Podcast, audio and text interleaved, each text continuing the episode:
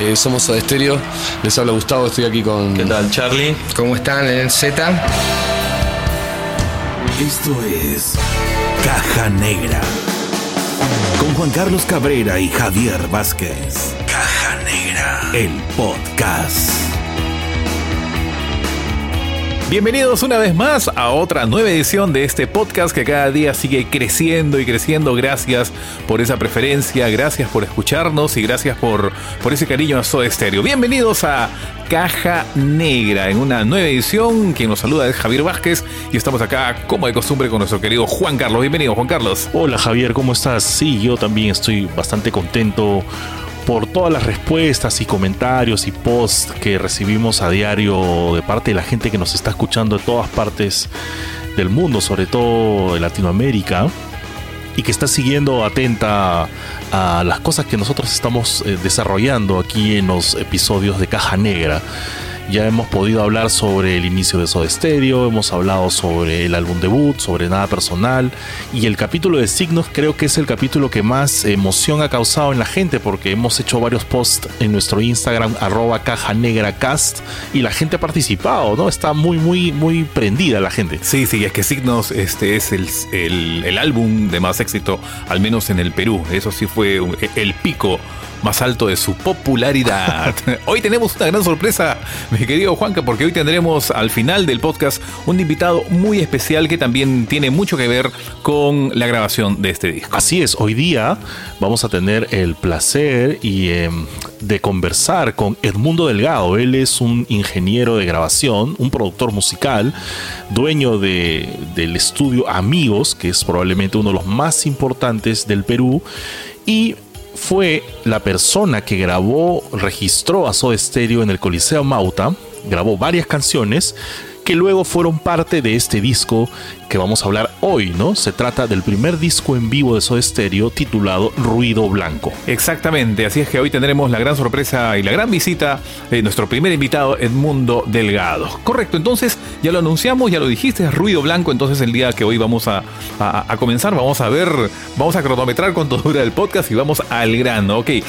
La gira de Soda Stereo, la, la primera vez que Soda Stereo sale de, de Argentina, ellos visitan Colombia. Colombia fue el primer país donde se presentaron, no donde hicieron promoción, donde se presentaron y eh, se presentaron en discotecas y compartieron tarima con grupos locales, ¿no? Uh -huh. Luego se irían a Ecuador y luego vendrían a nuestro país. Ahora, recordemos que, mm, que en noviembre del 86 acaba la gira Nada Personal en Chile. En noviembre del 86 acaba la gira Nada Personal y automáticamente en diciembre, la otra semana, recién comienza ya la gira de Signos, que es desde diciembre del 86 hasta enero del 88, más de un año girando con un disco.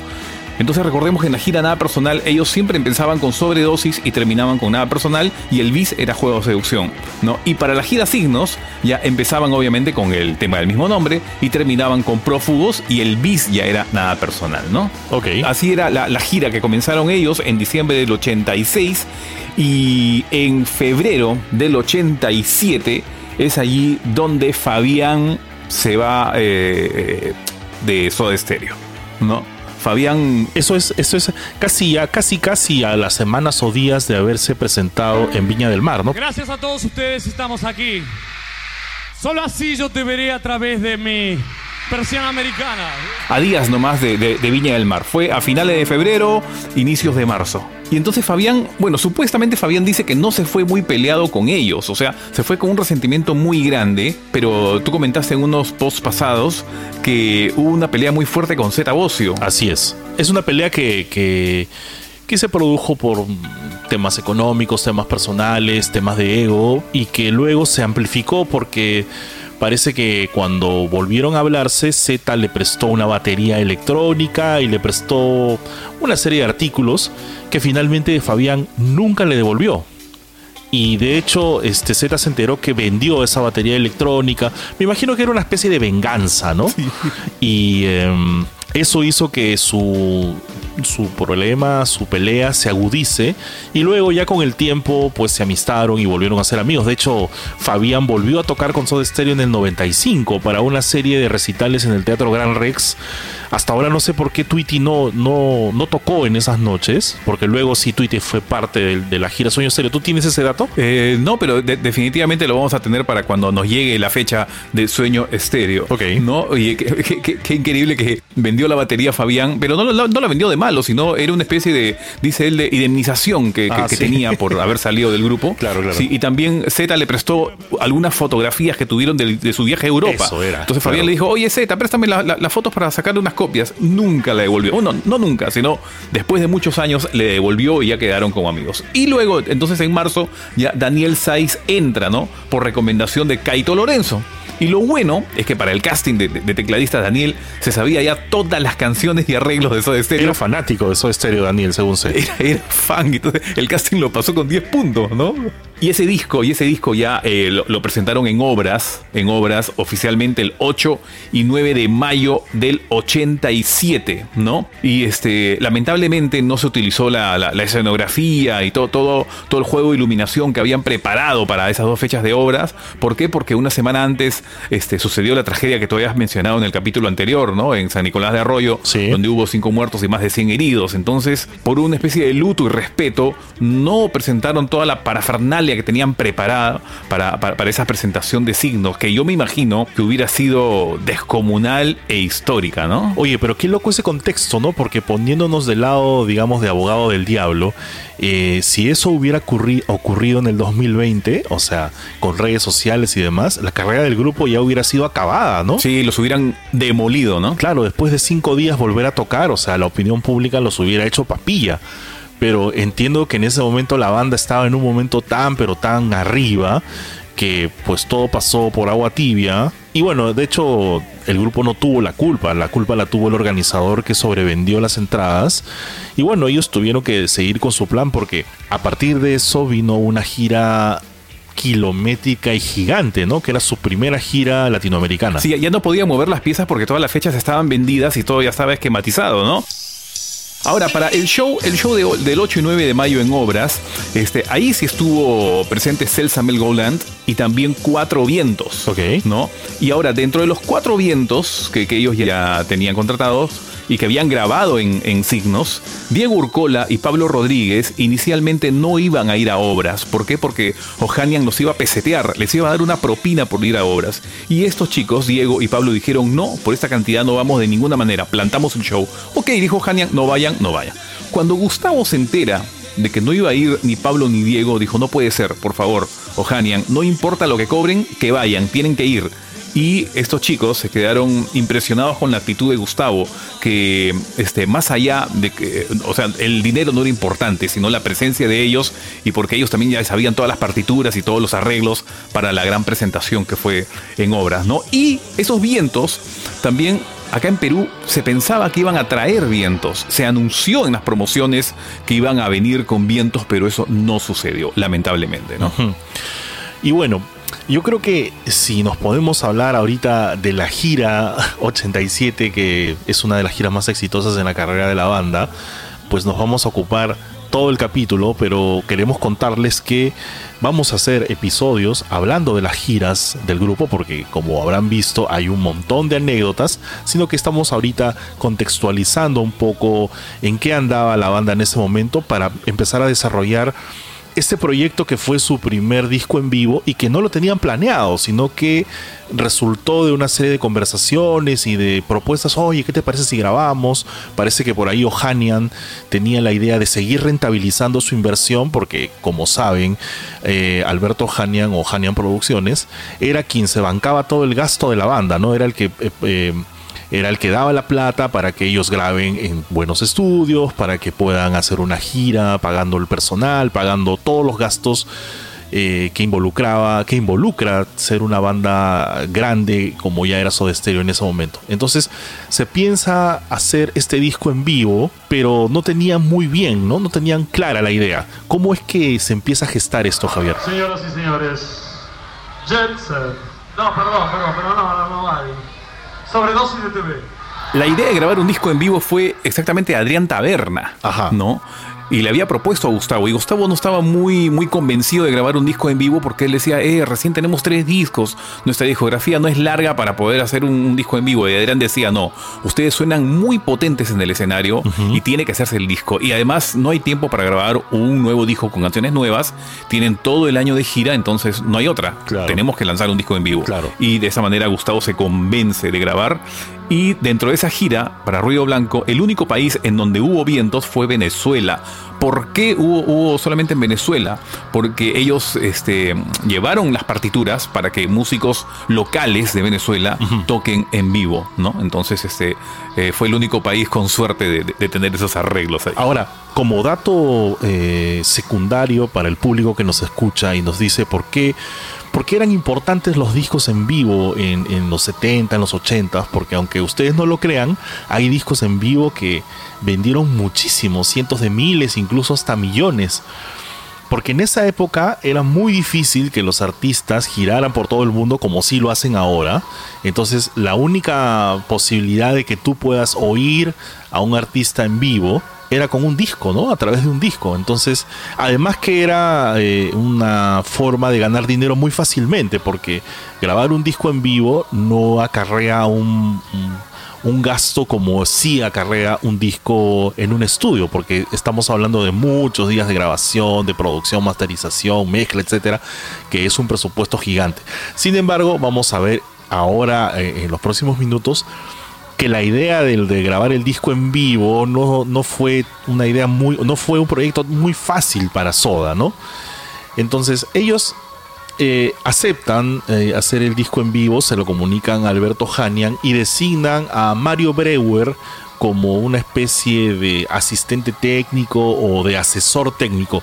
¿Quién es Mario Breuer, eh, Javier? Mario Breuer ya venía de trabajar ya mucho tiempo en Estados Unidos, ¿no? Y a él lo eligen, lo eligen, este, más que todo por, por algo, por dos cosas muy simples. Uno, porque conocía el estudio también de, de Barbados. Y dos, porque hablaba inglés. Hablaba el inglés más fluido que todos los músicos y había más fluidez por ahí, ¿no? Entonces Mario Breuer es quien comienza ahí su trabajo con Soda Stereo. Y recordemos que, que, bueno, ellos estaban en México, ¿correcto? Y es en México donde conocen a las Supremes y todo eso. Y cuando terminan la gira, ellos ya no querían regresar hasta Argentina para hacer el disco en vivo, les parecía muy pesado, ¿no? Entonces Mario Breuer les propone primero un estudio en Jamaica. Y a ellos se les, se les prende los ojos en las ideas. Dice Jamaica, perfecto. Allí vamos a hacer una versión en inglés de Cuando pasa el temblor. Versión reggae con músicos locales. Ya, muy bien. Claro. Se anunció en la prensa eso. Pero Ajá. después este, no, les, no, no, no les convenció Jamaica. No les convenció por no sabemos por qué motivos. Y finalmente ya fueron al famoso estudio No Blue Wave allá en Barbados. Y un, un estudio muy cotizado, muy grande, en donde, ah, por ejemplo, ahí grabó Sting, ¿no? The Dream of the Blue Turtles. El famoso Voodoo Lunch de, de los Rolling Stones. O hasta Branford Marsalis, ¿no? El tremendo músico de jazz han grabado allí y entonces ellos se animaron al final ir a Barbados con Mario Breuer y, y ahí estuvieron eh, felices grabando, ¿no? Y hubo una pequeña fricción por ahí con Mario y otro ingeniero de sonido. Sí, sí, sí, sí. El tema es que eh, Mario se iba a encargar de la, de la grabación o bueno, de la... ¿Cómo decir esto? Repotenciación de los masters que ellos habían llevado. Hay todos unos procesos técnicos y tecnológicos que se utilizan con las cintas o se utilizaban porque ahora todo es digital. Y este y, Mario sí sabía hacerlo, pero era muy lento. Entonces eh, ellos tenían un presupuesto definido para grabar el disco y se dieron cuenta de que con Mario eso mm, se iba a triplicar porque él avanzaba a un paso muy lento. Entonces decidieron, había un técnico ahí que, que trabajaba mm, el estudio, para contextualizar un poco a la gente, el estudio Blue Way Studios donde se grabó o, se finalmente se finalizó Ruido Blanco pertenece a un cantante muy famoso o sea que fue muy famoso a inicio de los 80 que es Eddie Grant no el famoso cantante Electric Avenue. Un hit pero así potente que era medio reggae rock medio raro pero finalmente él era un músico de reggae y en este en este estudio eh, los Soda se, se, se, se, se convencieron de trabajar en este estudio porque ahí había grabado Sting, como dijiste tú, había grabado Mick Jagger como solista, el mismo Eddie Grant, y bueno, posteriormente fueron los Rolling Stones, incluso los Happy Mondays, que son también músicos que, que, que, fueron del gusto de, los Soda. Pero volviendo al, al tema de Mario, o sea, Mario va como líder del proyecto, pero a los días lo cancelan, ¿no? Mario se molesta, decide regresarse a Buenos Aires, pero lo convencen y le dicen, no, tienes que quedarte porque tú este, sigues liderando el proyecto. Tú hablas inglés, hablas el mismo idioma que el tipo que está grabando con nosotros y además tienes toda la experiencia técnica que nos va a ayudar a salir adelante. Entonces Mario había pensado en regresarse a Argentina, pero al final la banda lo convence y se queda aún al mando del proyecto, pero trabajando con el personal del estudio. Recordemos, no sé si lo hemos mencionado, pero el estudio le costaba a la banda alrededor de 1.800 dólares diarios. Ah, y habían, tenían un presupuesto como para un par de semanas y al final terminaron quedándose casi un mes. Sí, fue increíble, fue una, una tarea titánica, ¿no? De paciencia y de, bisturí, el proceso en vivo de, de ese disco, ¿no? Pero ¿por qué exactamente es que todo esto se alargó?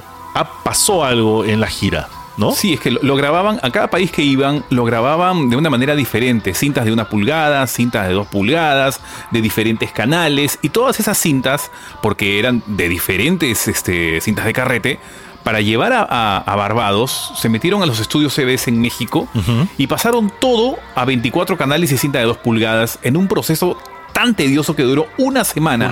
pero todo el mundo sabe que cuando tú pasas una cinta, una cinta, ya sea, por ejemplo, de cassette a cassette, de cinta de carrete abierto a carrete abierto, o en la época que era de VHS a VHS, se pierden generaciones. Sí, claro. Al hacer una copia, automáticamente ya perdiste una generación y no suena igual, ¿no? Entonces ahí ya hubo desgaste de, generación y de sonido. Efectivamente.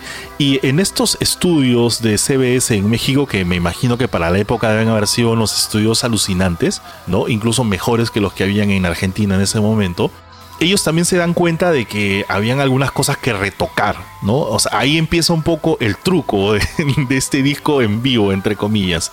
Por ejemplo, eh, ninguna de las pistas, ninguna de las canciones tenía el teclado grabado.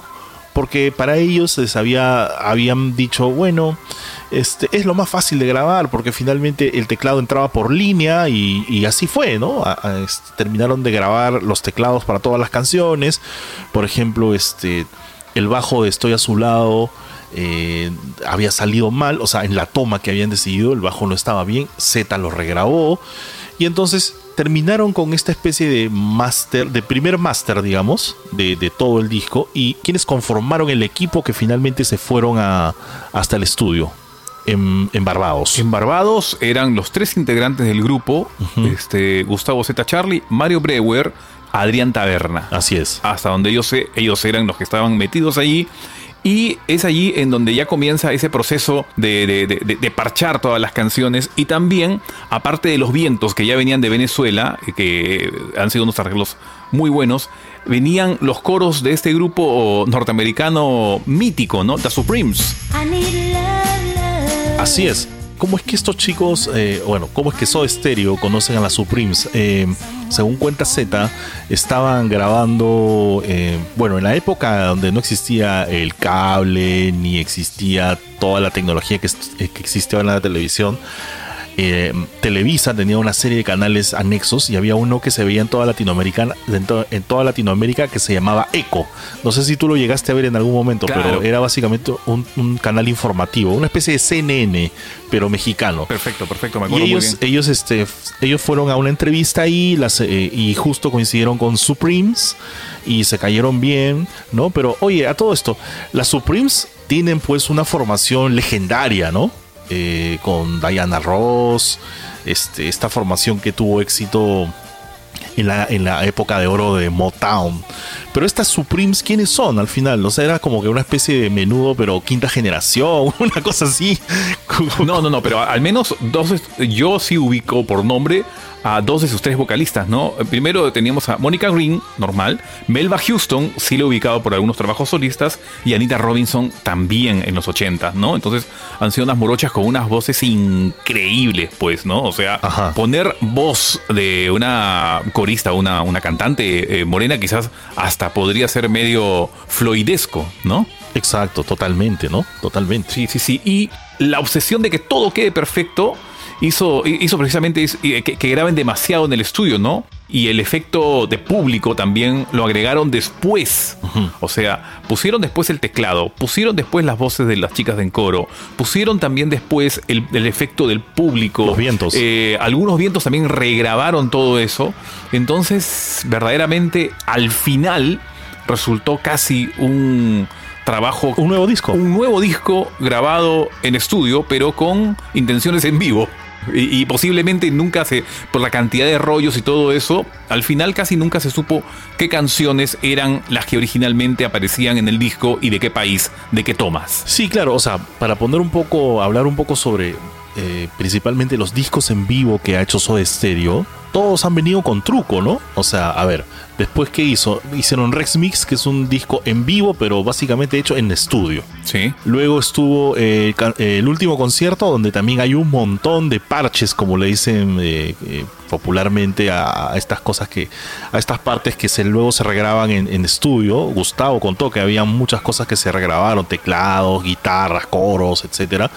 Y bueno, y, y calculo que en el último concierto, eh, perdón, en, el, en la gira de Me Verás Volver, también deben haber muchos parches y muchas cosas más, ¿no?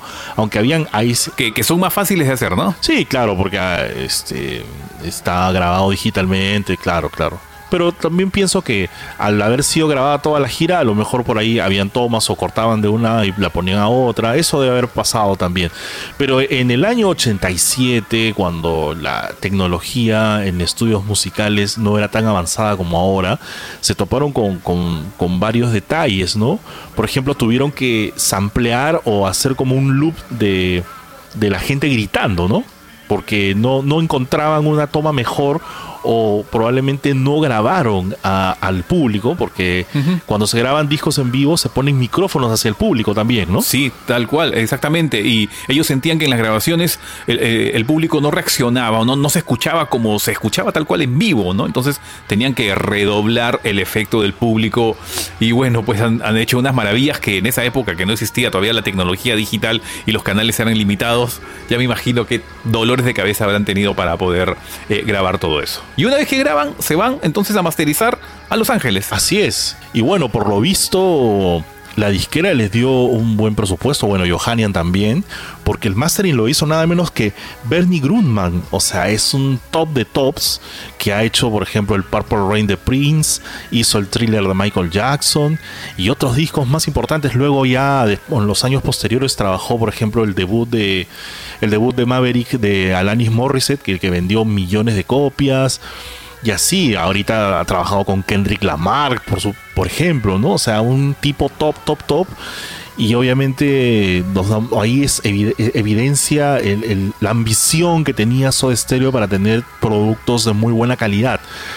Pero yo me pregunto, Javier, ¿tú crees que valió la pena tanta inversión para este disco? Todavía no hemos hablado de las canciones, pero así, así... em, Todo lo que han invertido, no, porque estoy totalmente seguro que dos años antes, Rocas Vivas de Miguel Mateos, que se grabó de una manera mucho más rudimentaria, fue uno de los discos de la década del 80 indiscutiblemente. Sí, sí, muy bueno ese disco. Ese disco, el, el disco más exitoso de Mateos es Rocas Vivas, o sea. Exacto. ¿no? Entonces yo creo que Soda Stereo, por, al querer sobrepasar eso, eh, invirtieron mil veces más en tiempo y en dinero y en todo, ¿no? In- incluso el disco Virus Vivo, que tiene, bueno, esta, esta tapa amarilla, la- el primer volumen que salió por ahí nomás, Ujú, sí. este, es un disco grabado en, en obras y, y- y resume exactamente cómo era Virus en ese momento, ¿no? No, es que hay una diferencia tal cual. O sea, el disco de Virus vivo, con lo que tú veías Virus en concierto, era igualito. Los retoques han sido mínimos. Y obviamente porque había mucho teclado, Exacto. entonces es casi igual. En cambio, el de Soda Stereo sí está Claro, claro. ultra procesado, pues era otro. Sí, procesado totalmente. Pero bueno, para hablar sobre eh, qué fue procesado y qué no, qué suena de verdad y, y para tratar de averiguar dónde fueron grabadas las canciones que, que, que fueron incluidas en este disco, vamos a hablar ahora sobre los temas que el grupo eligió. Si el setlist está, le hace justicia a lo que hacía Soda Stereo en ese momento, si las versiones que fueron incluidas son realmente versiones que ahora valen la pena recordar o ya pasaron eh, sin pena ni gloria, y si es que em, el trabajo finalmente valió la pena. Así es, señores, con ustedes Ruido Blanco, canción por canción. Empezamos entonces obviamente con el tema que ellos empezaban la gira y era el nombre del disco, Signos, ¿no? Tremenda canción, tremenda versión y recordemos que, que al menos la mayoría de las versiones de este disco son diferentes a la original. Al menos eso para mí es un punto bueno porque Soda Stereo lo bueno es que siempre han ido evolucionando sus versiones año tras año. Así es. ¿No? Y entonces eso eh, eh, me parece muy bueno, ¿no? Y eh, Signos comienza totalmente diferente a la versión del long play, del, de- del disco, del vinilo. Y eh, es la intro ya clásica que todos conocemos, ¿no? Tirada quizás a, a lo Pink Floyd, ¿no? esta introducción un poco larga y luego el, el uso de la batería electrónica y luego el final ya con la batería acústica o la tarola acústica hacen que la canción tome una dimensión bastante especial. Digamos que luego de haber visto y escuchado otros audios de otros conciertos de esa gira, este era uno de los mejores temas, uno de los temas más logrados en, esta presentación, ¿no? O sea, era como que bienvenidos a la gira Signos y escuchemos Signos, ¿no? Y esa intro fue variando con el tiempo. Fue variando. El mismo año 87 ya hay grabaciones de, de- de intros diferentes de signos. Me imagino que el mismo Gustavo también se aburriría de presentar siempre lo mismo. Claro. Y le hacía eh, eh, diferentes punteos, diferentes arreglos, ¿no? Pero ahí sí, eh, soy sincero que cuando termina la canción y la gente grita, ¿no? Como agradeciendo la clásica, el efecto, yo sí lo notaba totalmente artificial. ¿No? Muy artificial el, el efecto del público. Y por momentos también hasta, hasta suben el volumen del público, ¿no? Pero este no, no, no me llegó a convencer. Se, se notaba falso. Bueno, y según, según entrevistas que, que se han podido hacer eh, a los miembros de la banda y específicamente a Gustavo, él dice no recordar todos los países donde se grabó porque ya habíamos hablado en el capítulo anterior que ellos estaban viviendo una vorágine total y me imagino pues que no sé, pues de haber tocado 80 shows o 100 shows de una gira es muy poco lo que te puedes acordar de lo que hiciste la semana pasada, ¿no? Porque sumamos a todo el training del viaje, pocas horas durmiendo, juergas, excesos y conferencias de prensa, entrevistas y demás, eh, los recuerdos deben ser muy volátiles, ¿no? Entonces lo que él dice es que puede ser que la versión que quedó al final es una versión que se hizo en Punta Arenas, en Chile. De- Luego vendría eh, una canción que definitivamente tenía que estar, que es Juegos de Seducción. Tremenda la versión, ¿ah? Me gusta muchísimo esta versión. Sí, una intro diferente, eh, tiene rasgueos de guitarra. Este, esta, esta versión de juegos es la segunda versión que ellos solían hacer en los conciertos, en los bis. Porque en la gira este, tocaban siempre juegos de seducción, la versión normal clásica. Pero en el bis, al final, cuando repetían, hacían ya esta versión. Y esta, según parece, es la, la- la versión que más le gustaba a Gustavo, ¿no? Eh, para presentarla y quedó así en el disco, ¿no? Y aquí es donde utilizan este efecto medio plástico del sonido del público, ¿no? Cuando le hacen los coros, el ey, ey, es- se nota como si estuvieran subiendo y bajando la perilla, ¿no? Una cosa así.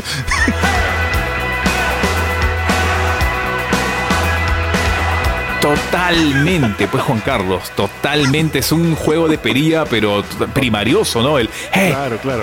No, no, eso, eso lo hacen en el, en el estadio cuando transmiten fútbol. O sea, no, no, no va, no va, definitivamente. Pero igual, bueno, pues en fin, es, es una gran versión que, que, bueno, ha tenido sus puntos débiles, ¿no? Y, y hemos coincidido que ese es uno de ellos, ¿no? Y claro, eh, Juego de Seducción es una canción que estuvo muchísimo tiempo en el repertorio de Soda y que también tuvo un montón de versiones, ¿no? muchas versiones. La versión de Dynamo, por ejemplo, de la gira Dynamo es buenísima. No, todas las versiones de la gira Dynamo son brutales. sí, ok. Bueno, ¿y sabemos exactamente de dónde fue grabada esta canción? ¿De dónde tomaron el audio de, de este tema? Juego Seducción, no. No, no, no. Sí, yo también he tratado de buscarlo y no he encontrado información.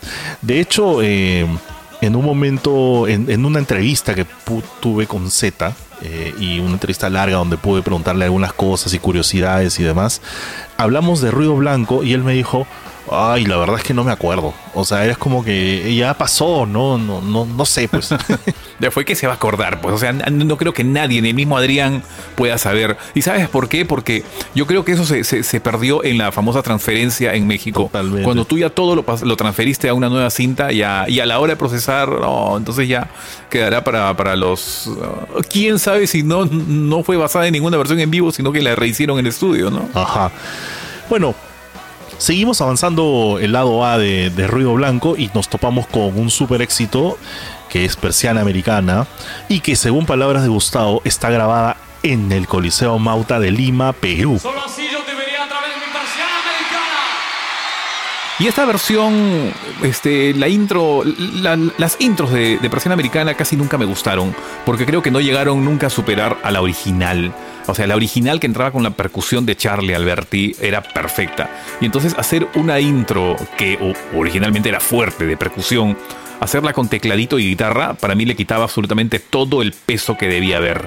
¿no? Y es la, versión que presentaron en toda la gira. Yo creo que han tenido muchos problemas ellos a lo largo de, su existencia hacer esta, esta versión en vivo, ¿no? El, presentarlo, todos los redobles con Charlie.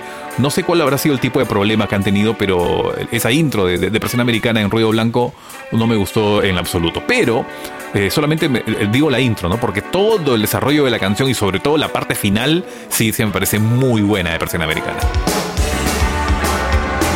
Sí, claro, bueno, podemos ir un poco observar o podemos juzgar un poco el hecho de que no se usó la introducción de esta percusión media electrónica, que luego al final la solucionaron poniendo una pista, ¿no? O sea, probablemente en, en, el 87 no podían poner pistas todavía. Por ese motivo no usaban esta introducción. Estoy especulando, no sé cuál era el nivel tecnológico en ese momento. Pero al final eh, muchas de las giras este, posteriores, sí se usó esta pista electrónica, ¿no? Pero bueno, la versión de Presión Americana, muy buena, me parece que es una versión bastante energética, es una versión que eh, transmite la energía que tenía la banda en ese momento y es una buena, es una versión competente, ¿no? Es una buena versión. Aunque para mí este, me parece muy perfecta para hacer en vivo. es eh, creo que es la, versión más perfecta del disco, que ya suena muy, estudio, definitivamente muy estudio. ¿Tú recuerdas este, en años anteriores este, empezó a circular el audio y el video de la presentación de Soda Stereo en Mala Noche No, que del programa este de Verónica Castro. Y ahí tocan presión americana y de verdad la versión es espectacular, también súper energética. Lo que pasa es que Persona Americana es una canción de una gran energía, ¿no? Es una canción para bailar, para disfrutar. Y, yo creo que mm, para, para ser este, justos con el grupo, sí tocaron bien. Está bien, perfecto. Bonus, punto para Persiana. Sí. Y ya terminando el lado A de este disco, bueno, estamos hablando en cómo fue editado originalmente, tanto en disco, en long play y en cassette.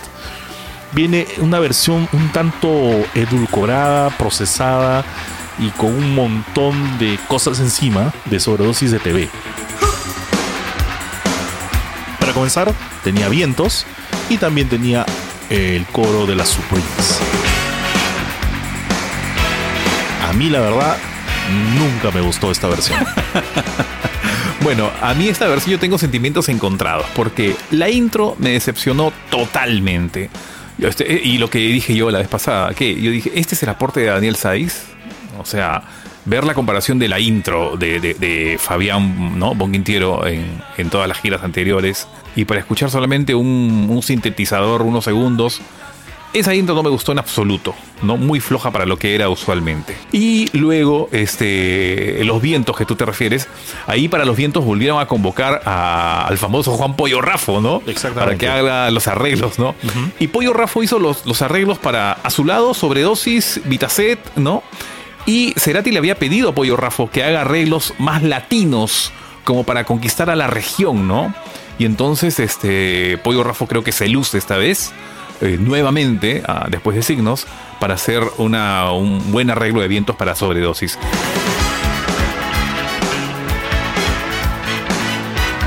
A mí sí me gusta la versión de sobredosis, por más que sea reedulcorada y condimentada, sí me gusta. No, ojo que me sigo quedando con las versiones que, te- que mencioné en los podcasts anteriores, pero esta versión sí, sí, sí- sí me gusta bastante porque el final es muy potente, ¿no? Con, con ese solo de guitarra y bueno, a veces un poquito de azúcar cae, cae bien de vez en cuando. Sí, justo lo que, lo que estábamos conversando eh, fuera de micrófono hace un rato, que en los 80 eh, se les dio a los, a los artistas a sobreproducir su música, ¿no? A sobrecargar. O sea, hablábamos de Bowie, por ejemplo, en la gira Spider Glass, que tocaban pues con 15 músicos, ¿no? Este, igual veíamos a Prince, por ejemplo, que tenía un- una banda gigante. Y las canciones que, por ejemplo, Sobredosis de TV es una canción que fue concebida como trío. Y al final terminaron con vientos, con coros, con un tecladista más. O sea, creo que el espíritu original, por lo menos en esa versión, se perdió para mí. Sí, se, se extracondimentaron. Pero bueno, hay, como decimos siempre, cuestión de gustos. Cuestión de gustos. Luego, mi querido Juanca, siguiente track. Sí, acá hay un track que solo aparece en la versión cassette y luego en la versión CD.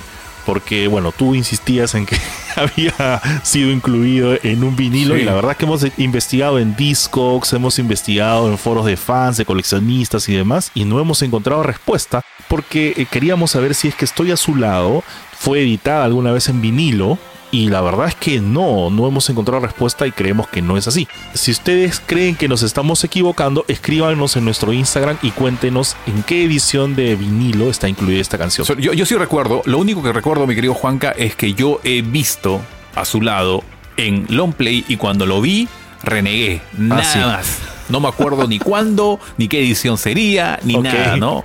O no será obra de mi subconsciente. Ok, este, recuerdo que yo vivía en provincia en el año 87 cuando se editó este disco y mi mamá me compró este álbum porque estaba eh, viviendo la sodamanía. Y bueno, es un disco que me agradó, no me, me- no me encantó porque yo vivía soñando con el concierto de obras del 86 que para mí fue como que wow. Pero grande fue mi sorpresa cuando después de unos años, un par de años, vine a Lima y em, escuché en Radio Panamericana que pusieron la versión de Estoy a su lado en vivo y, y, este, y dijeron que era parte del disco Ruido Blanco. Yo dije, pero ¿qué Ruido Blanco será? Porque el que yo tengo no tiene Estoy a su lado. Y luego me compré el cassette versión peruana y tampoco está ahí. Lo que sucede es que Estoy a su lado solamente fue editado en el cassette de versión argentina de Ruido Blanco. Un poco para rellenar eh, la cinta o el gran espacio que tenía el lado A. Y no solo para rellenar, sino que tenían este track extra que no entraba en el vinilo, ¿no? Ajá. Y me parece que es una versión bastante competente porque Estoy a su lado sí funciona con vientos. Mi- Mira, mira tú, acá, acá sí estamos este, un poquito en, en lugares antagónicos, ¿no? No digo que no me guste la versión, pero la versión de vientos de, de Azulado, para mí le quitaron todo lo oscuro o toda la intención que podría tener eh, eh, Coleman con la versión original. O sea, yo estoy totalmente seguro que Coleman cuando escuchó esta versión le entró una depre de un mes, porque era una idea totalmente diferente a lo que él creó, ¿no? Entonces escuchar una versión tan alegre de Azulado era otra cosa. Era otra cosa, pero ojo, ojo, la versión sí es linda, ¿no? O sea, Sí, claro. eh, eh, los, los arreglos nuevamente de Pollo Rafo son, son Muy precisos buenos, para, muy buenos, muy buenos. Y te invitan a, bailar, ¿no? Pero de lo que era la idea original, ya absolutamente no quedó nada, quedó pulverizado, ¿no? Eh, La canción fue latinizada, ¿no? O sea, fue. Le quitaron, le, le- le quitaron la ropa oscura y le pusieron una ropa de baile. una así, camisa floreada. Sí, una, una- una camisa hawaiana. Ah, me había olvidado. En la versión de Sobredosis de TV, eh, según dicen, los vientos fueron grabados en Venezuela y a la Supremes en México. Sin embargo, no especifican en qué lugar grabaron la canción en sí, porque los vientos y las coristas las montaron en el estudio. No es que ellos hayan grabado con, con la banda, ¿no? ¿O fue? ¿Cómo fue? La- eh, lo que sí estamos totalmente seguros es que Supremes las pusieron, ¿no? Ahí Sí. en postproducción. Pero los vientos, yo sí estoy casi convencido de que sí fueron de la versión de Mata de Coco en Venezuela. Ah, ok. No. Ok, buenísimo. Sí, porque ahí sí fueron los únicos en donde, en donde se presentaron. Pero esos vientos suenan tan perfectos. Acuérdate que en unos vientos en vivo, el instrumento que más suele fallar en vivo son los vientos. O sea, mira, nomás las orquestas de salsa cuando tocan, Claro. el, todo el ensamble es, es bravísimo que, que uno no desafine. Hasta a Willy Colón le ha pasado alguna jugada por ahí. Sí, muy Entonces, complejo, este, claro. para que suenen. Para que suenen tan perfectos un ensamble de, de- de vientos, es que posiblemente se hayan sido regrabados en su totalidad, ¿no? Y luego se- seguimos, ahora esto sería eh, para el vinilo normal, el primer lado, la primera canción del lado B y también para el cassette. Estamos hablando de la versión de Caja Negra, final Caja Negra, que según Gustavo también fue grabada en Perú, en el Coliseo Mauta. Esta versión sí es tremenda, ¿no? Es una versión muy buena. De hecho, para mí es la versión definitiva en vivo. No me gustan otras versiones que he escuchado de esta canción. Sí, esta canción, esta versión de Caja Negra en Ruido Blanco le, le aumentaron un poco el pitch, o sea, la, la velocidad. Sí. ¿No? Entonces, este. Te empila más, definitivamente. Le, le da otro ritmo. Y esos arreglos finales, yo siento un placer completo cada vez que los escucho. Me parece genial, genial. Hay un lucimiento total de Gustavo ahí con la guitarra. Y entonces es una gran versión, muy power, muy poderosa. Sí, muy buena. Sí, sí, sí, es, es increíble.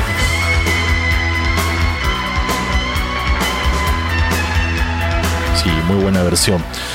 Seguimos avanzando y nos topamos con otro éxito de la discografía de Soda, que es Cuando pasa el temblor, que también sí tiene eh, el lugar de grabación, que fue Buenos Aires, Argentina. Me imagino que fue en el Estadio de Obras.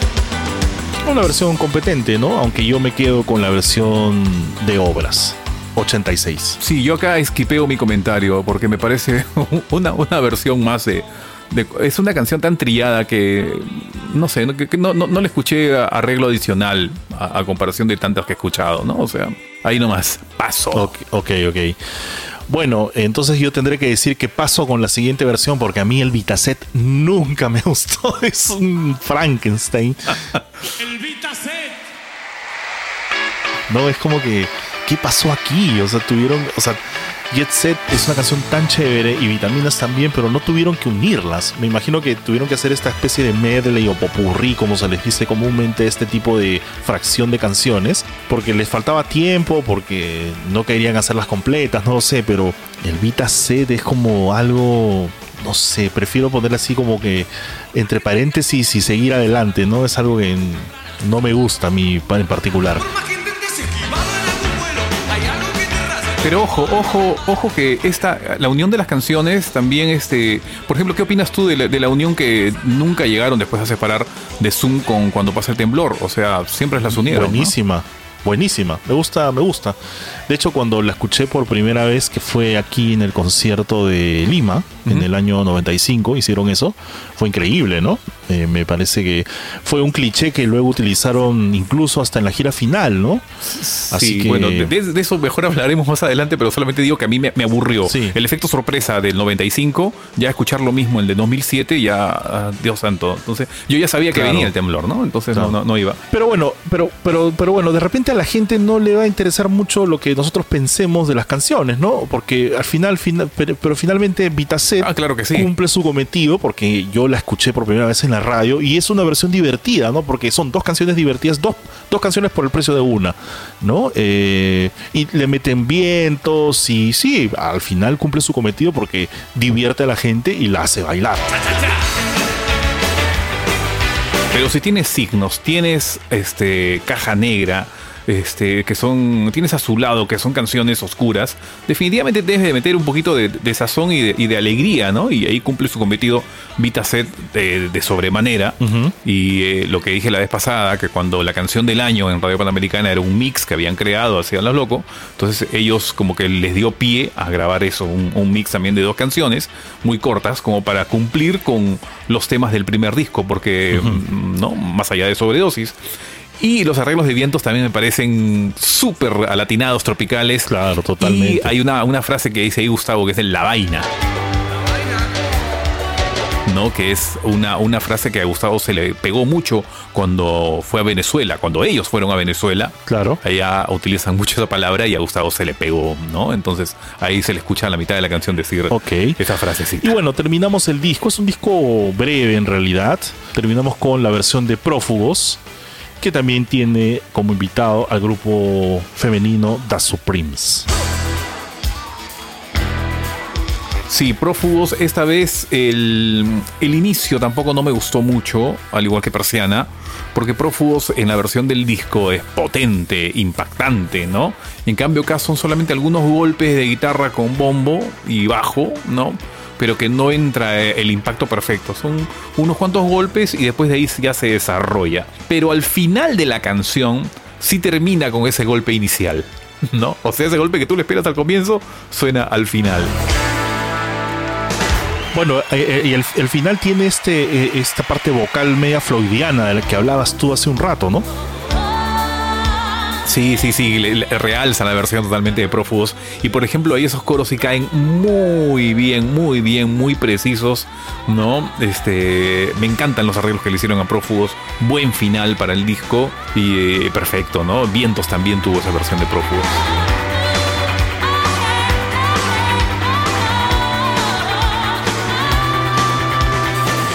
Y bueno, hasta aquí eh, hemos enumerado una por una las canciones. Eh, de repente, si tú estás de acuerdo o en desacuerdo con lo que nosotros hemos dicho, escríbenos a través de Instagram. Nuestro, nuestro Instagram es arroba cajanegracast. Ahí cuéntanos un poco qué opinas tú de las canciones de Ruido Blanco. Si estás de acuerdo, estás de acuerdo, si te gustan las versiones, si pudieron, qué canción debió estar en Ruido Blanco, qué canción no debió estar en Ruido Blanco también y así nos vamos a divertir hablando un poco también, trasladando este tema a las redes sociales. Ahora, el origen del nombre. Ruido Blanco me parece un super nombre, un gran nombre, que ya venía del disco Signos, ¿no? Porque hay una parte en Prófugos donde Gustavo menciona estas dos palabras. Pero ese ruido blanco Sí, pero ese ruido blanco es una alarma en mis oídos. Y es más, eso parece que les jugó un poquito en contra, ¿no? Porque para los que no les gustó este disco, muchos utilizaron esa frase. Recuerdo muy bien el- el- la nota de la revista Gente con Leslie Ames. Y ella decía, ¿no? Es una alarma en mis oídos, porque no le gustó el disco a ella y le dio con palo, como muchos le dieron también en, en su época, ¿no? Y el nombre Ruido Blanco a ellos sí les gustó. A ellos sí les gustó porque invocaba el ruido del público en todos los conciertos y, y de alguna manera era un símbolo de, de- Claro. de lo que por, por esos días, ¿no? Los instantes de la gira, todo el ambiente de locura que envolvía a, la banda en, ese, en esa gran gira, ¿no? Entonces, el nombre creo que no pudo ser mejor. Y ahora hablemos un poco sobre un tema que también nos encanta a todos los seguidores de Soda Stereo, que obviamente seguimos a la banda por sus canciones y por su música, pero también por el tema de la evolución visual que tuvo el grupo a través de las presentaciones de sus discos, el arte de tapa y demás. Y sobre todo para los peruanos, el ruido blanco es muy importante porque tiene elementos peruanos en su tapa y en el interior del disco, ¿no? Eh, este disco está diseñado íntegramente por Kaito Lorenzo, no participó Alfredo Lois en esta ocasión y como recordemos en el capítulo anterior hablamos sobre quién era Kaito Lorenzo, un amigo de Z de años, que este, dio la idea original para hacer el arte de tapa de signos con las fotos Polaroid y demás. Kaito seguía ligado a Soda Stereo y este, sugirió hacer una tapa con, una, con un estilo que remite a las líneas de Nazca, ¿no? Ellos, recordemos que en el año 87, en la gira 87 donde se grabó Ruido Blanco, Stereo tocó en muchas provincias del Perú. Una de ellas fue Ica. Y yo estoy seguro que estando en Ica fueron a pasear a las líneas de Nazca, ¿no? Me imagino que así fue. Eh, sí, por ahí hay algo, por ahí hay algo de, relación, ¿no? Ellos fueron a Ica a tocar y en un almuerzo, este, esta es la versión que te voy a, que les voy a contar, es la versión de Gastón Medina, el popular Wolfie, un destacado locutor de, de esa época, y él cuenta, él cuenta que en un almuerzo con los Soda Stereo y todo el staff en, en el hotel donde se alojaban ahí en Ica, este, estaban de lo que vamos a desplayarnos también en un próximo capítulo, pero allí en ese almuerzo en el hotel estaban hablando precisamente del video de cuando pasa el temblor, ¿no? Que lo habían grabado en una zona precolombina. Entonces Gastón como iqueño, que es, les habló sacando pecho de, de que ahí en Ica había una zona arqueológica que se llamaba Nazca, ¿no? Y él mandó a pedir automáticamente unas, Claro. unas láminas, esas láminas escolares que venden en las librerías, las mandó pedir y, y se las entregó a ellos, ¿no? Y les mostró, miren, estas son las, la línea de Nazca, que esto, que lo otro, por acá y por allá. Entonces, este, luego, grande fue la sorpresa de Gastón cuando al tiempo eh, lo llama el jefe de prensa de Soda Stereo a Gastón y le dice, mira, en el disco de vivo que acabamos de sacar, Ruido Blanco, salen dibujos de Nazca. No, eso realmente nos impresionó. Es un regalo para vos. Wow, increíble. Gastón nunca se imaginó de que una simple conversación en un hotel ahí en Ica no este, figurara el famoso pájaro colibrí de la línea de Nazca, ¿no? Entonces fue para mí un aporte increíble eso, que me imagino que hay versiones que eso se le ocurrió a Belén Edwards, la, primera es. esposa de Gustavo, ¿no? Entonces yo me imagino que en esa conversación que ha estado Belén también, ella posiblemente fue la que también sugirió, ¿no? Por lo que nació en, en- en mostrar esas láminas escolares a los Soda Stereo. Increíble, ¿no? Increíble. Y bueno, el arte es una, es eh, una representación del colibrí de las líneas de Nazca hecho en, en arcilla o en yeso, que es lo que cuenta Caito Lorenzo, y que al final es, es, me imagino, una fotografía retocada, ¿no? Eh, que está eh, sobre el fondo de este arte, que es un color medio beige, con una foto. El arte de tapa sí me gusta mucho, la portada es muy, muy bonita. Sí. Y es la primera y única vez en donde Gustavo aparece a la derecha y Z a la izquierda, ¿no? Porque la distribución en el escenario del grupo era Charlie al medio, Gustavo a la izquierda y Z a la derecha. Cuando obviamente el público ve al escenario hacia el frente, ¿no? Sí, ta- tal cual. Oye, este, ahí el look de Zeta Bocio, el, el hecho de tener este, un polo blanco, ¿no? Y este, una casaca este, negra, es igualito, igualito al que tenía el integrante de Simple Minds, Charlie Burchill, el guitarrista mítico. Es más, cuando terminen de escuchar el podcast, vean el video de Alive and Kicking, la canción clásica de Simple Minds. Ahí van a ver que Zeta Bocio es igualito, el mismo look de Charlie Burchill, ¿no? Ahora, esta, esta tapa nunca se supo si esta tapa es un dibujo o es una foto. Yo, yo, yo imagino que esto es un, es un dibujo procesado, no, perdón, una foto que está procesada, que está trabajada, ¿no? O sea, porque la batería de Charlie, en esa época Charlie usaba una batería Roland con un bombo hexagonal. No aparece esa, me imagino que tampoco querían dar a hacer cherry a la marca. Uno de los tones, uno de los tones sí, sí parece hexagonal, uno de ellos. Ah, sí, exactamente. Uno de los toms sí es hexagonal. Pero bueno, este otro detalle que, que relaciona muchísimo este disco con el Perú es eh, las fotos internas, ¿no? Eh, Ruido Blanco en la edición argentina, en la edición de vinilo de Argentina, porque en Perú y en otras ediciones del disco que vamos a leer en un ratito, no venían con el sobre interno donde estaba la lista de toda la gira, de todos los conciertos de toda la gira, y atrás una foto casi de todo el tamaño del sobre, en blanco y negro, en el convento de Santa Catalina en Arequipa, que es otro de los atractivos turísticos más importantes aquí en el Perú. Una foto realizada nada más y nada menos que por Mario Pergolini. Entonces estamos hablando que la tapa está inspirada en uno de los atractivos turísticos más imponentes del Perú, que son las líneas de Nazca.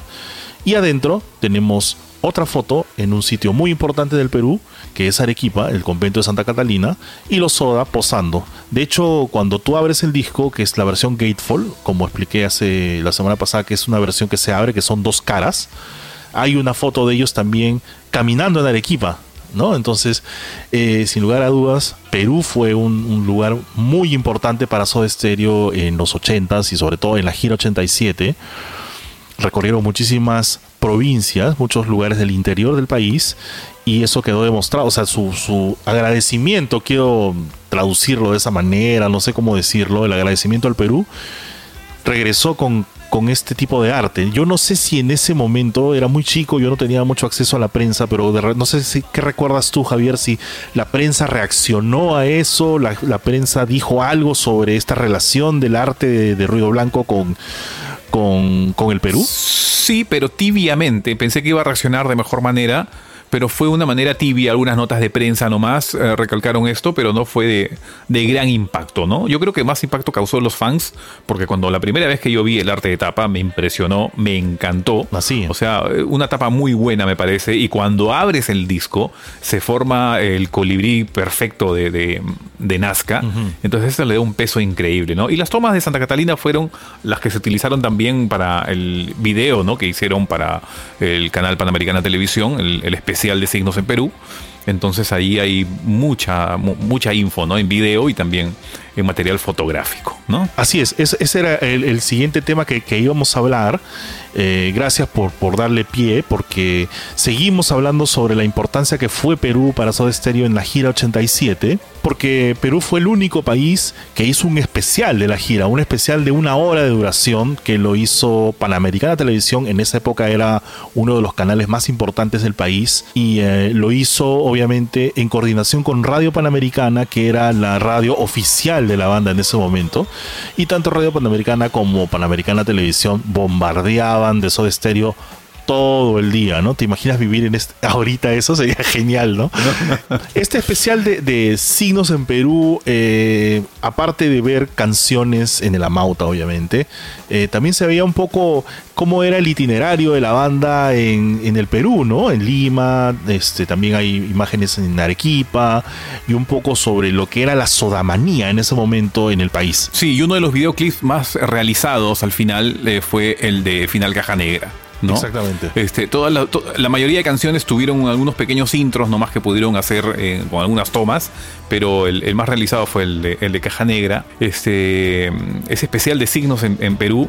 Sí me gustó, pero no me gustó mucho la iluminación. Lo veía muy oscuro yo siempre. Siempre lo vi Sí, muy oscuro, ¿no? Muy oscuro, sí, sí, no, sí, muy no- oscuro. no se notaba mucho, ¿no? Entonces yo decía la clásica, ¿no? ¿Por qué en Perú pasan esas cosas? Pero fue un video también muy viralizado, al igual que el de Viña por su época.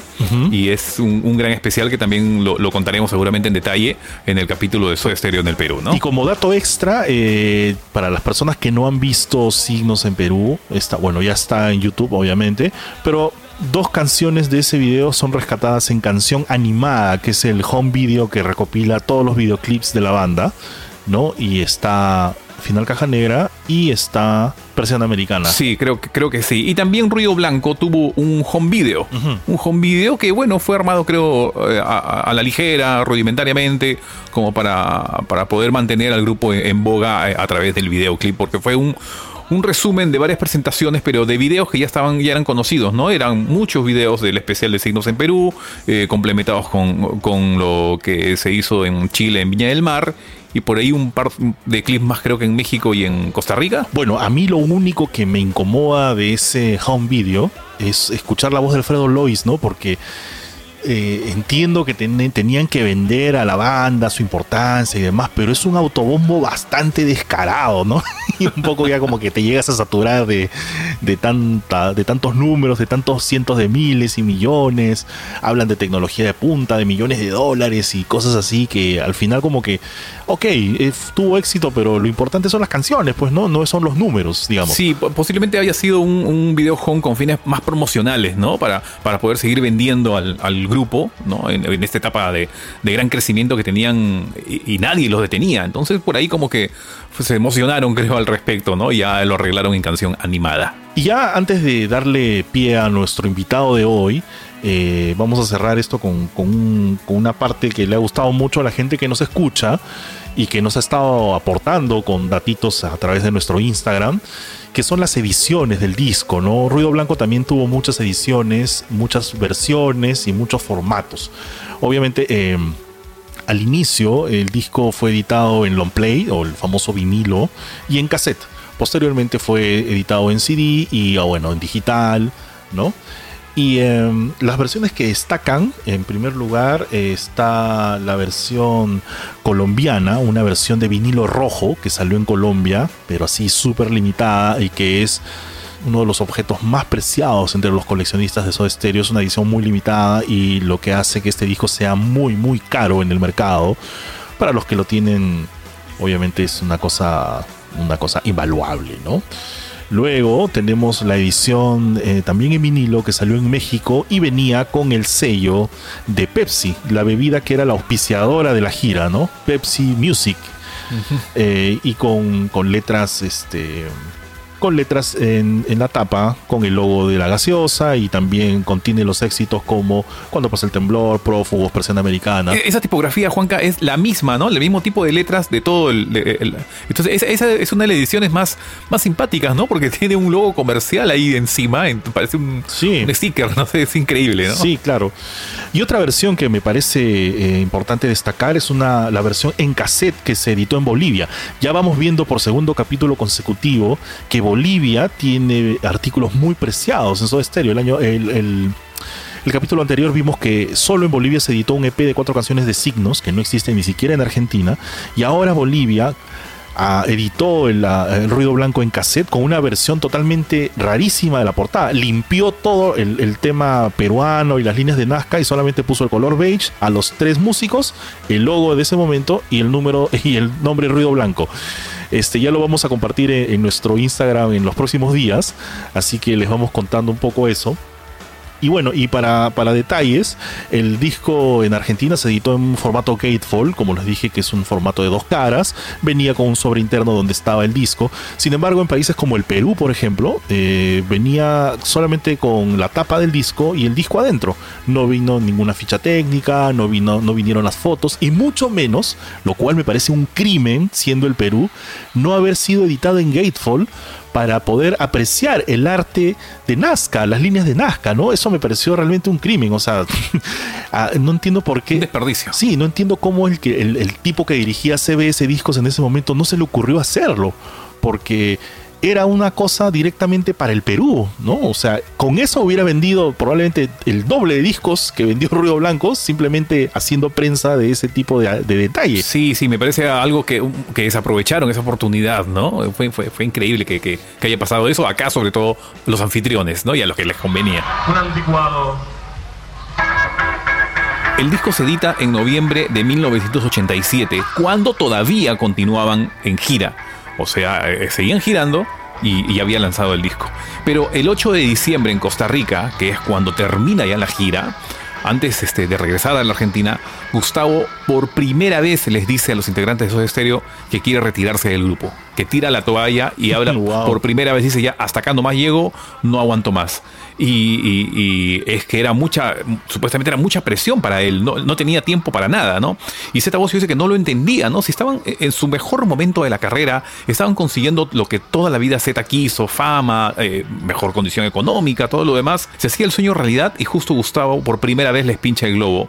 Y por algo sería, ¿no? Porque Gustavo estaba, eh, era el que se metía más en toda la producción y proceso del disco. Por ejemplo, cuando fueron a Los Ángeles a masterizar, Z se la pasó eh, haciendo la gran vida, disfrutando del dinero, del sol de Los Ángeles y todo lo demás.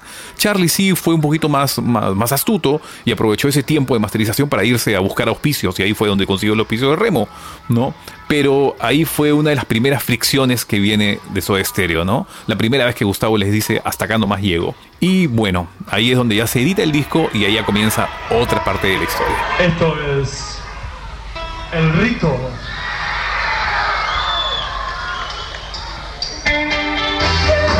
Y ahora sí, bueno, lo habíamos anunciado al comienzo, mi querido Juanca. Así es. Hoy no vamos a acabar eh, el capítulo en esta parte, sino que hemos reservado para el final a un invitado muy especial. Estamos hablando de Edmundo Delgado. Él fue el ingeniero mm, eh, responsable de grabar a Soda Stereo en el Coliseo Mauta. Nos vamos con una idea. Lima, Perú. Estamos a tu lado. Para los que somos peruanos sentimos una gran emoción al ver su nombre, el nombre, si es que no me equivoco, del único peruano que figura en una discografía de Soda Stereo. Y cuando abrimos el álbum Ruido Blanco, abrimos la tapa, salía ahí agradecimientos, estudios móviles, Edmundo Delgado, Perú.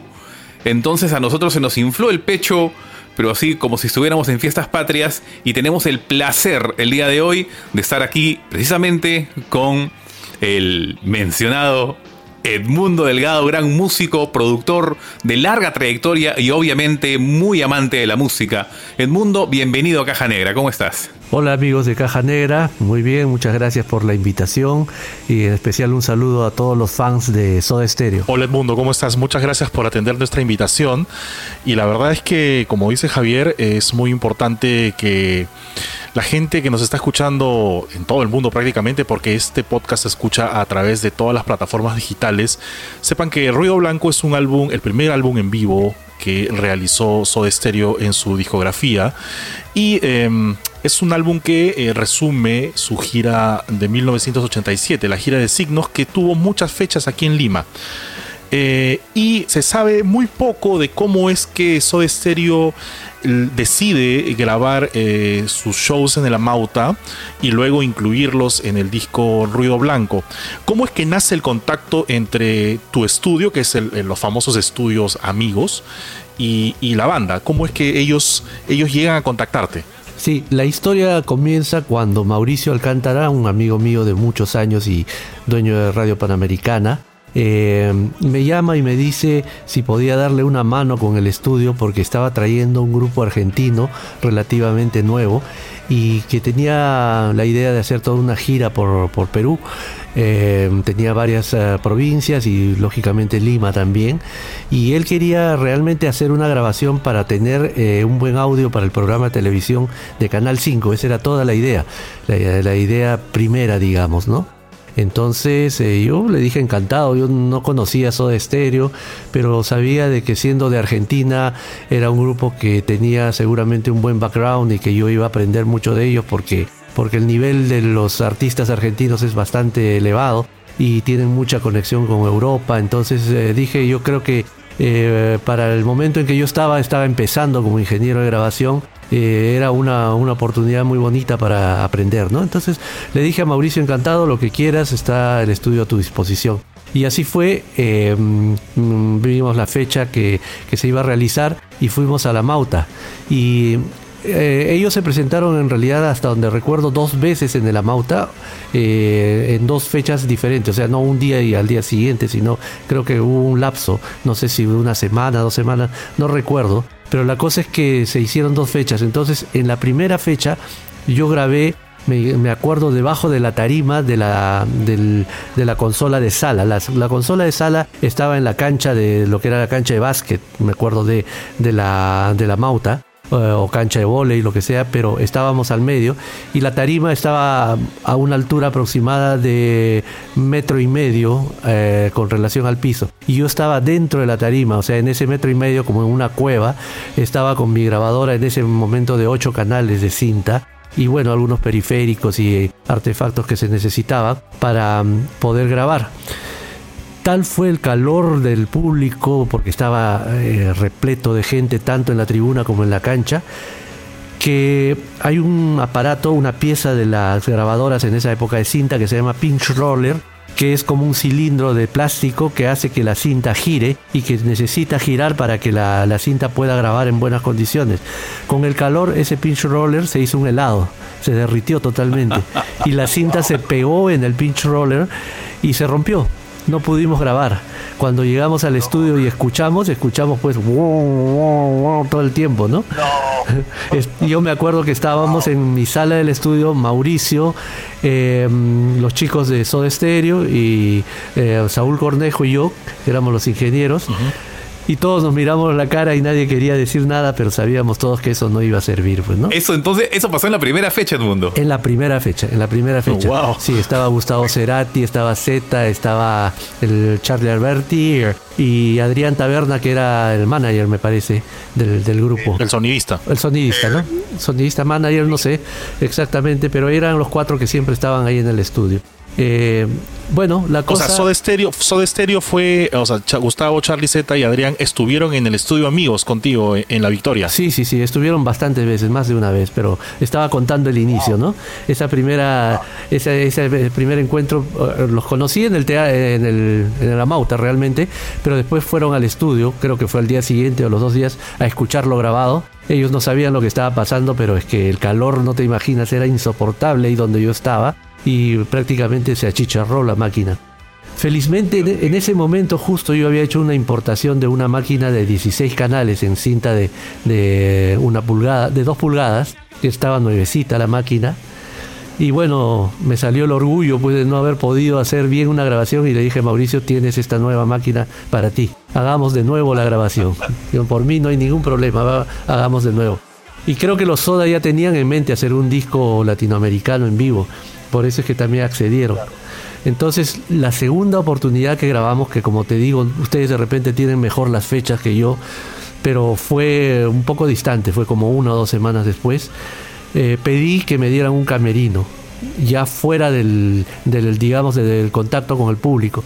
Y me dieron un camerino al costado del escenario, casi detrás, pero a un costado, que eran los camerinos pues para cambiarse. Entonces ahí instalamos un estudio de grabación con la máquina de 16 canales, una manguera especial de sonido, eh, una creo que una pantalla de televisión también para ver imágenes, para saber qué estaba pasando en el escenario, porque de donde estábamos no veíamos el escenario. Y, y, bueno, todos los implementos para grabar, pues. ¿no? Esta vez, como debía ser, como debía ser ya en un lugar especial, con una canaleta, ¿no? Eh, y, y, por fin se pudo grabar en esta, en esta segunda fecha que llegó a ser 26 de junio de 1987. Ya ves, ustedes lo saben mejor que yo. Pero sí, es que, lo que pasa es que yo había pedido más o menos ese mismo sistema para la primera vez, pero como tan poco se grababa acá, tú sabes cómo son las cosas, me dijeron, no, así nomás, ¿no? Lo que siempre pasa acá. Claro. y pasó lo que tenía claro. que pasar. Bueno, para esa segunda vez ya me creyeron y, y digamos que aceptaron mis exigencias y también las de, sobre todo las de ellos. ¿no? Eh, así que eh, nos pusimos en un cuarto, estuvimos desde la mañana preparando todo, instalando todo. Eh, hicimos la prueba de sonido que salió perfecta y como una anécdota adicional, me acuerdo que justamente ese día a las 3 de la tarde había en Argentina un sudamericano y eh, ese día jugaba Perú con Argentina. Y casualmente jugaba Maradona en Argentina y Lucho Reina en Perú, que no fue el partido ah, del mira. marcaje eh, tan famoso, ¿no? sino fue después, claro. como un año después. Okay. Entonces, este, pero se volvían a enfrentar Reina con Maradona y todos paramos ese momento del ensayo para ver el partido. Entonces te imaginas, a un lado de la, del camerino donde yo había pedido para hacer esto, estaban todos los argentinos, los Soda Stereo, sus managers, sus eh, ayudantes y todo, eran como 10 personas de Soda Stereo al lado derecho, digamos, y al lado izquierdo, como en un ring de box, estaba toda la gente de Hermes Landa, que era la quien había puesto el sonido en vivo, todos los achorados de Hermes, y conmigo también a un costado, ya te imaginas, ¿no? Peleándonos. Me acuerdo, me acuerdo muy bien que en un momento que eh, Argentina atacó todo el partido y, y, casi nos golea, pero seguían 0 a 0. Martínez Morosini, que narraba el partido, en una jugada que Perú le quita la pelota a los argentinos, dice, y el equipo peruano está jugando muy bien y dominando completamente al equipo argentino, porque Morosini era anti-argentino, y los argentinos se miran entre ellos y dicen, che, ¿qué partido está mirando este? Qué buena. Al final, felizmente terminó en empate, 1-1.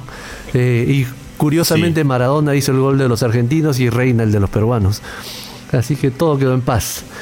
Y bueno, seguimos. Increíble. Pues, seguimos después de eso con, con, los trabajos musicales.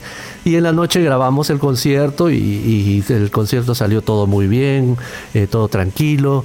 Eh, después me acuerdo que desmontamos el estudio y nos fuimos al estudio y nos fuimos a mezclar esa misma noche del concierto. Eh, los Soda wow. llegaron a mi estudio como a las 12 de la noche más o menos, después de irse a comer. Y yo ya, ya, había preparado el estudio con mi gente para tenerlo listo y poder, este, poder digamos, servirlos, ¿no? Eh, atenderlos. Nos quedamos hasta las 10 de la mañana mezclando, porque a las 10 wow. de la mañana los venían a recoger en un carro, se tenían que ir a tocar a Bolivia al día siguiente. Uh -huh. Entonces el carro los recogió a las 10 de la mañana, se fueron a Bolivia y después regresaron al estudio. ¿Ellos habían decidido grabar ciertas canciones para Perú o, o mezclaron todo el show? ¿Cómo, cómo, ¿Cómo fue el trabajo tuyo ahí? Sí, eh, te digo, el, nosotros grabamos todo el concierto, de comienzo a fin. La idea era usar ese material para el programa de televisión de Canal 5. Y en Canal 5 se pasaron creo que eh, no sé si todos los temas, pero la mayoría de los temas, por lo menos los más conocidos, ¿no? Se pasaron, yo creo que alrededor de 10 temas. Supongo que en el concierto tocaron más, pero alrededor de 10 temas se pasaron, pero sí se grabó todo. Se grabó una cinta que estrictamente ellos la trajeron y, y la, la cuidaron como oro. Yo no tuve acceso a eso. Después la mezclamos en una cinta de un cuarto que también tuve, eh, no tuve acceso, o sea, se lo lleva, se llevaron el máster, pero sí tuve acceso a una copia que se quedó para poder eh, entregarla al Canal 5, porque nosotros teníamos que entregar al Canal 5 esa copia, ese era el objetivo.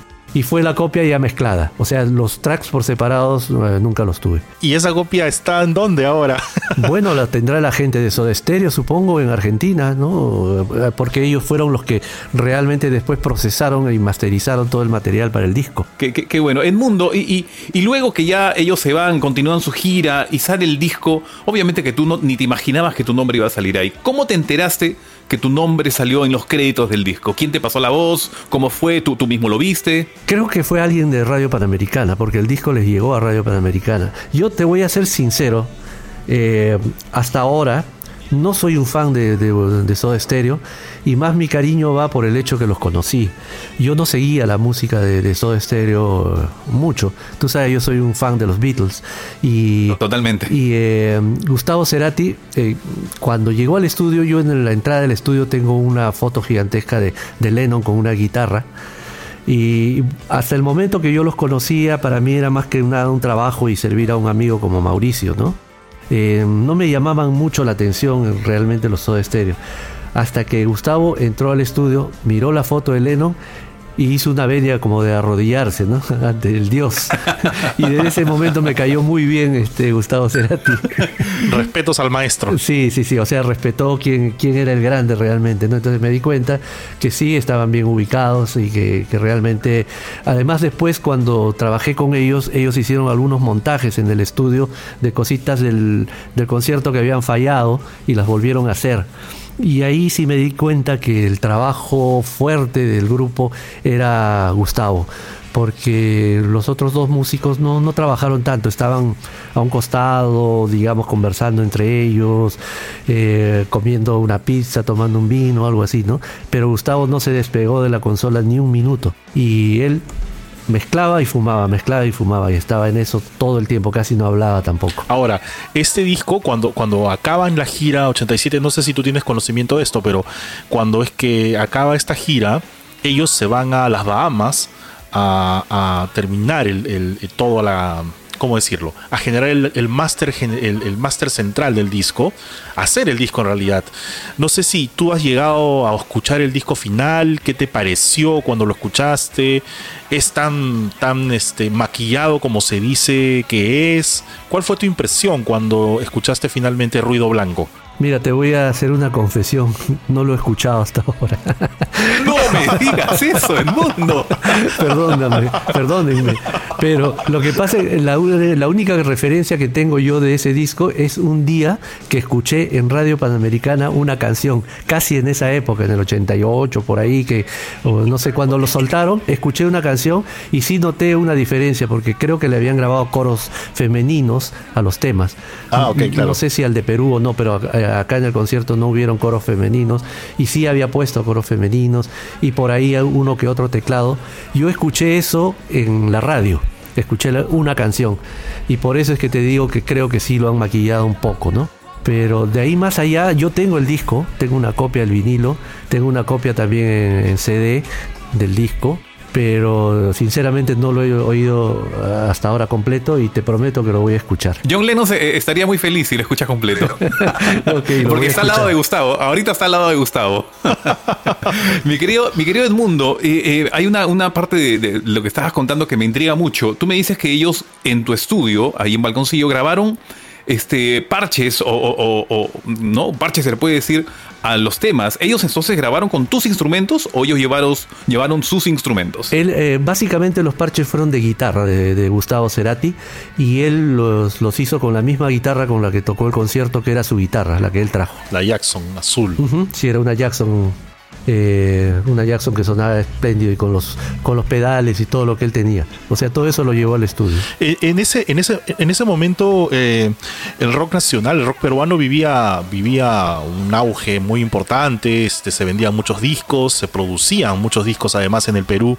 Sin embargo, ¿qué, qué opinión te o qué, qué, qué impresión te dejó ver el nivel técnico que manejaba Soda Stereo en ese momento? Tanto a nivel técnico como a nivel laboral. ¿Existía, ¿Existían artistas de ese nivel en el Perú en ese momento? Tanto a nivel de grabación, de ejecución en vivo, de trabajo en el estudio. ¿Qué impresión te dejaron ellos? Mira, eh, por el lado que más me impresionaron fue el lado del profesionalismo. Eh, además, en la parte técnica ya conocían bastante. Conocían, por ejemplo, lo que eran los secuenciadores, eh, los trabajos MIDI y todo ese tipo de lenguaje que para mí era futurista.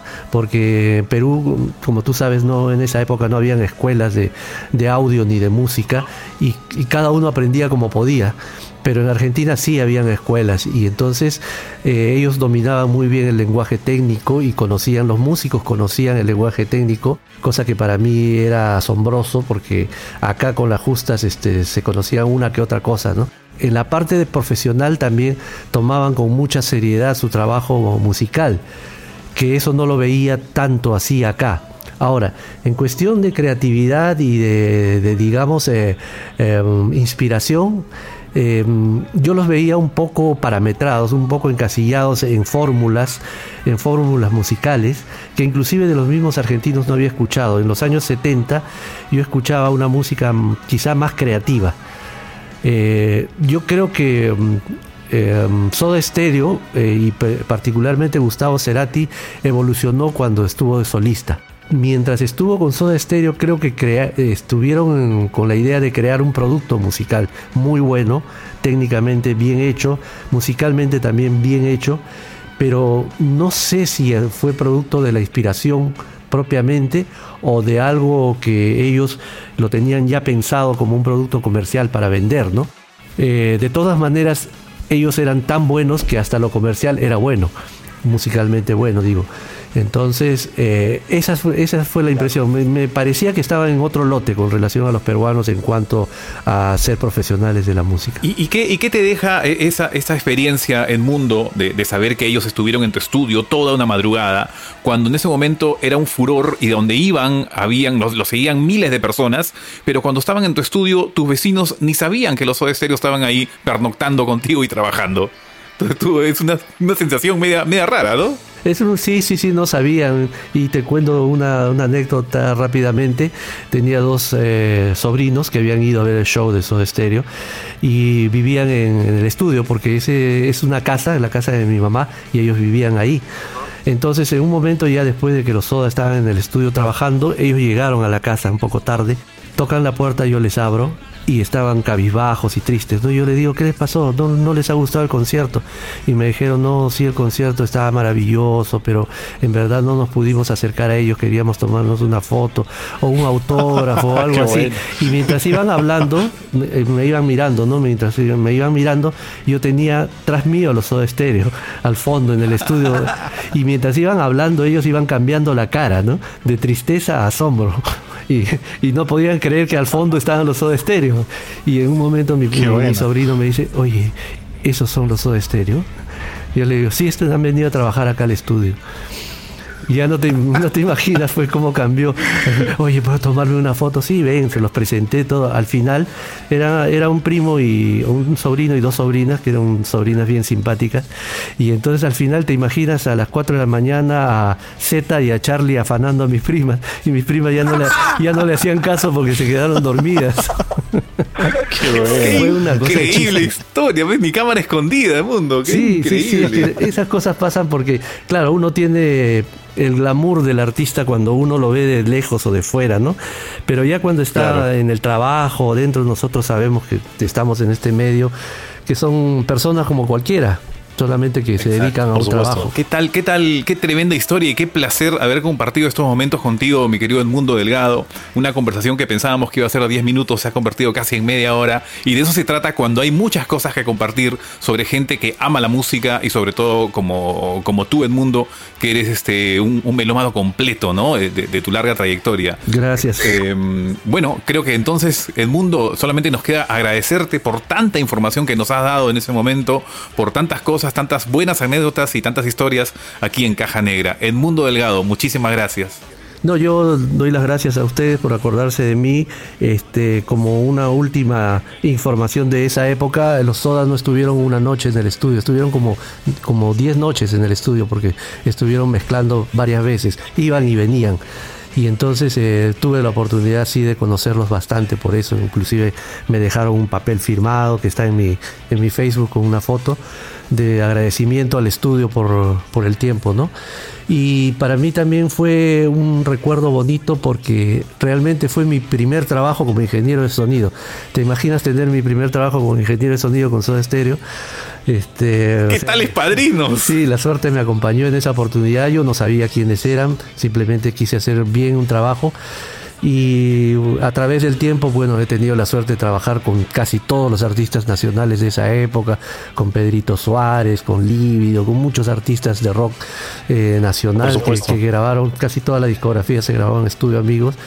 Y pude percibir que, como te digo, ¿no? La parte artística y musical no, no estamos lejos, nunca estuvimos lejos y tenemos nuestra propia inspiración. Solamente falta tener un poquito más de información. De repente, como todos sabemos, que, que el gobierno tome el, campo artístico como algo importante, eh, como plan de gobierno, y no sea simplemente como una cosa pasajera, ¿no? Y yo creo que si, si hay esas bases para que los artistas se desarrollen como por suerte tienen los argentinos, creo, creo que podemos hacer eso y más. Definitivamente, todo es apoyo y tomar, tomar en serio, ¿no? Edmundo, muchísimas gracias por tu tiempo. Realmente, personalmente, eh, siempre he creído que Estudio Amigos tiene toda una historia importantísima dentro de la música, como, como lo dijiste hace un rato, eh, también como seguidor de la música nacional eh, de muchos géneros. Muchísimos discos importantes de la música nacional, de la música peruana, han sido grabados por ti en los estudio, en Estudio Amigos, ¿no? Y bueno, ya Sí, eh, incluso hemos grabado, ah, hemos ganado algún Grammy con Su- Susana Vaca y hemos postulado otro con Eva Young hace poco nomás. muy bueno. Qué Mu- increíble. Muchas gracias, Edmundo, por tu tiempo y, y muy, muy genial conversar contigo. No, las gracias a ustedes, las gracias a los fans de, de Soda Stereo. Perdónenme por no haberlo escuchado el disco, lo prometo escucharlo y darle una opinión en el, en el post sobre eso.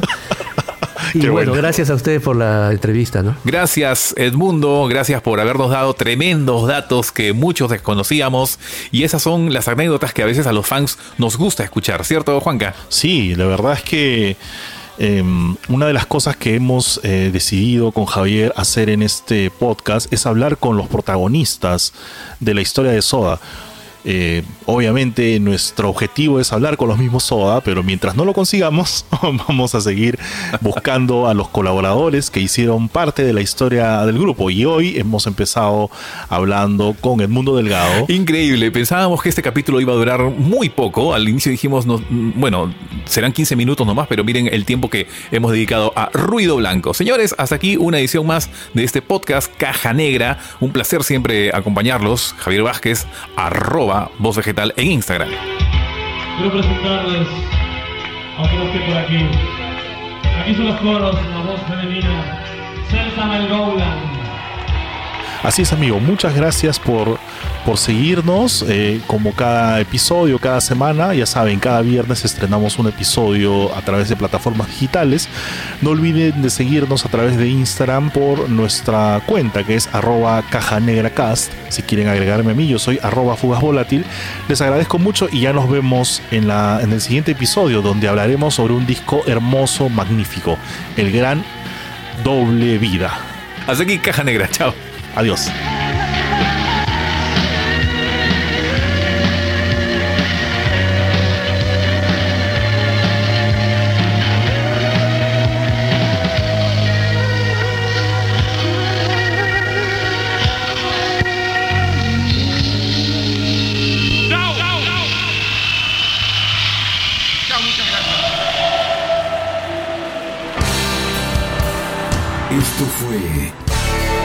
Negra.